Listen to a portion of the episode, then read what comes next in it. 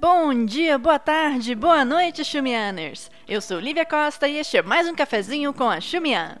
Antes de começar o tema da semana, eu queria te convidar a seguir a Xumian na plataforma que você está nos ouvindo agora. É só você clicar em seguir, no Spotify, por exemplo, para você ser notificado dos novos episódios e assim ficar sempre por dentro das nossas produções e da minha voz incrível. Enfim, aproveita então esses segundinhos aqui para seguir a Xumian em tudo quanto é canto, viu? Valeu! Vamos nessa então?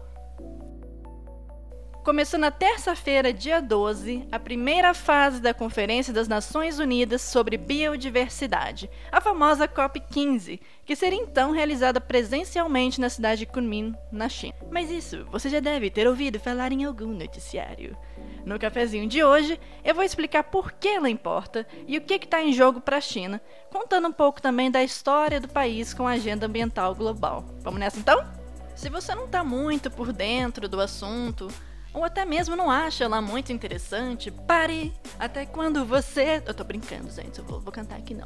eu explico, tá bom, gente? É o seguinte: a COP15 tem como objetivo nada mais, nada menos que chegar a um acordo sobre metas para proteger o meio ambiente na próxima década, com foco na biodiversidade. O encontro acontece desde 2009 e tem esse nome porque sua primeira sede foi em Copenhague, na Dinamarca. A China é anfitriã deste ano e assim, ela já chegou chegando. O Xi Jinping anunciou a criação de um fundo de 232 milhões de dólares, mais de um bilhão de reais, apenas isso, para ajudar na proteção da biodiversidade em países em desenvolvimento. E aqui eu gostaria de abrir aspas para um trecho das palavras de Xi Jinping no evento. A China assumirá a liderança e contribuirá para estabelecer o Fundo de Biodiversidade Comum. Mas por que será que eu destaquei essa frase? Não é pouca coisa a China falar em alto e bom som que vai assumir liderança em agendas globais, mas gente, já que né, não foi sempre assim por muito tempo. Então, se a gente for olhar para a história assim mais recente, né, na década de 1980, o país teve uma industrialização muito rápida e urbanização bastante acelerada. E o que sustentava tudo isso em termos de matriz energética? Era o carvão. Então, não é que hoje o carvão seja menos importante, que tenha, né, que tenha sido marginalizado completamente, mas na época ele era o, o, grande né, dono da parada da matriz energética e meio ambiente que lute, assim, né? Então, a parada começou mesmo a mudar lentamente nos anos de 1990 em diante, com a Conferência Rio 92. A China, junto com outros países em desenvolvimento, incluindo o Brasil, pressionou por uma agenda ambiental global que incluísse o princípio de responsabilidades comuns mais diferenciadas, ou seja, que levasse em conta as diferentes etapas de desenvolvimento econômico de cada país. Com a entrada da China na OMC em 2001 e as Olimpíadas em Pequim em 2008, o país se viu ainda mais pressionado a levar em conta questões ambientais internacionalmente, mas não foi só isso que aconteceu não. Na época, então, com Hu Jintao no poder, o modelo de desenvolvimento chinês começou a focar menos assim, digamos assim, num crescimento acelerado de dois dígitos a qualquer custo, biriri, para buscar um desenvolvimento que incluísse outras questões como redução da pobreza, segurança pública e que desse prioridade ao meio ambiente. Então foi com Hu Jintao, foi ele mesmo que retomou a ideia de civilização ecológica, que em linhas bem gerais, viu gente, bem gerais mesmo, trata da harmonia entre crescimento econômico e o meio ambiente. Então, quando o Xi Jinping assume o país em 2013, ele dá continuidade às preocupações ambientais e aprofunda outras metas, né? como tornar a matriz energética da China mais limpa e diversificada, até mesmo por uma questão securitária. Então, imagina só, se essa matriz energética depende largamente de carvão, entende?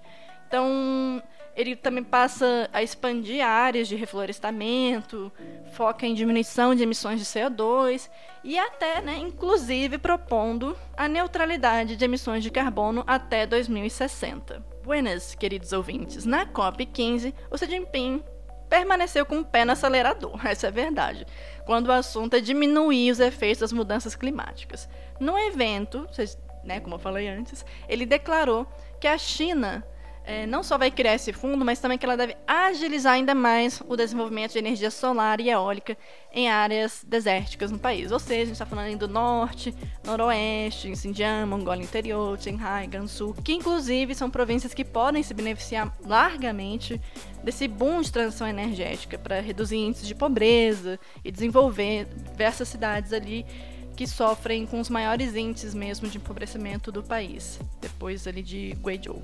Mas não foi só isso que aconteceu. Xi Jinping também anunciou que vai estabelecer um sistema de parques nacionais que podem cobrir até 30% das terras na China.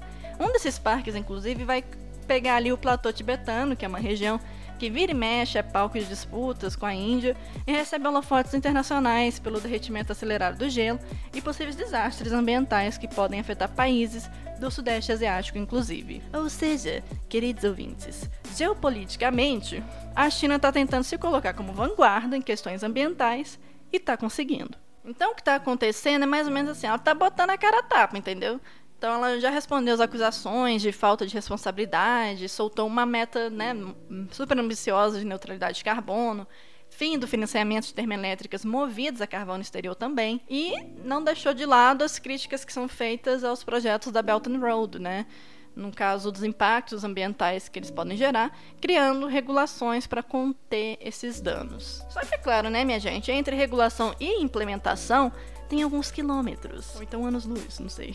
E alguns analistas entendem também que a China pode e deve fazer ainda mais. Mesmo na COP15, há quem tenha achado que o fundo de Kunming, aquele fundo lá de um bilhão de reais que eu comentei no início, tem achado que ele foi pouco generoso e que o impacto da cadeia produtiva de commodities, como soja e gado, associados ao desmatamento da Amazônia, vão sempre colocar a China numa posição de devedora, digamos assim, no saldo de contribuições ambientais. Então, sempre tem que fazer mais porque a sua pegada carbônica no mundo é muito grande, nas cadeias produtivas e de fornecimento dessas commodities que eu citei agora. Outros analistas também citam que essa ambiciosa transição energética, que inclui carros elétricos, painéis solares em tudo quanto é canto, vai demandar uma extração pesada de lítio que requer milhões de toneladas de água para acontecer, inclusive aqui na América Latina, né, onde a gente encontra as maiores reservas. Mas enfim, requer um monte de água para ser feito e isso também vai deixar uma pegada ambiental bem grande para onde passar. Mas aí, assim, eu acho que é uma, com certeza, uma reflexão importante que a gente tem que fazer. Mas, de novo, isso não é exclusividade da China, né? Quando a gente vê que diversos países europeus também estão nessa corrida, seja de carros elétricos ou então usar hidrogênio como né, uma, uma fonte energética. Essas novas tendências para reduzir os impactos né, das mudanças climáticas também vão deixar outros efeitos que a gente precisa refletir e realmente pensar. Ou seja, minha gente, todo mundo tem que embarcar nesse trem para a gente parar um pouco, né? Impedir que o mundo acabe tão rapidamente.